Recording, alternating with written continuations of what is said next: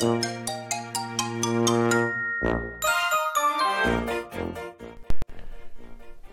い。青森の兄、改め青森の兄です。お兄ちゃんだよということで、今日もハワイアンチャンネル始めていきたいと思います。えー、感謝が止まらない。湧いて湧いてきて、止まらないこの感謝の思いを、えー、綴ると言って、また綴るじゃないですね。語るコーナー、コーナーじゃないですね。えー、何を言っても、えー、ちょっとずれてしまう、今日ちょっと調子がおかしいですけども、えこのまま始めていきたいと思います。えまあ、テーマはですね、ご先祖様に感謝という回なんですけども、あの、こう、自分が存在するためには、こう、ご先祖様がいるわけであって、あの、一番近いご先祖様が父であり母であるとは思うんですけども、あの、生まれた土地、父方のと母方のとあると思うんですけども、あの、あるお師匠さん的な先生からですね、あなたはこうお墓参りに行った方がいいって言われまして、えー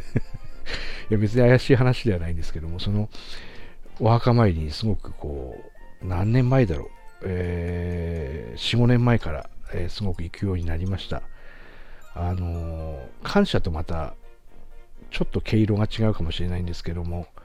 お墓参りが終わると、こう、なんか心が現れるというか、感謝をこう語ると心が現れる感じで、お墓参りに行くと魂が現れるような感じになります。えー、ね、あなた方がいてくださったおかげで私がいるっていうのもあるし、えー、つないでいただいたおかげで今があるっていうのもあるし、そのつながっていた時代で、あの、おじいちゃんおばあちゃんがお世話になった方っていうのもいるんでしょうし、そういう脈々ともっと先祖的に言うとね、えー、日本が縄文だった頃とか、縄文の平和っていうのはもうね、すごい長い時間続きましたから、平和に、えー、営みをしていた、生活をしていた人たちが、悠久の思いに思いを馳せると、このね、ご先祖様に感謝っていうのも、すごく響いてきます。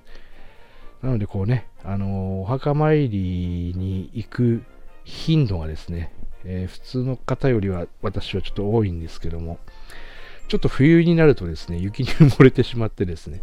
行けなくなってしまうんですが、えー、この時期になると必ずまた再開して、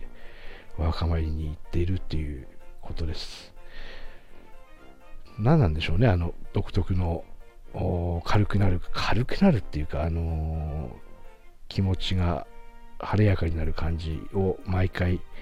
感じて帰ってきます。今日もこの時間がやってまいりました。ご先祖様に感謝。ご先祖様、脈々と今日まで、今まで、自分まで、えー、つないでいただき、ありがとうございます。これからは自分が、自分も多分繋いでいきます。いろんな意味で。ということで今日はご先祖様に感謝の会でした。ありがとうございます。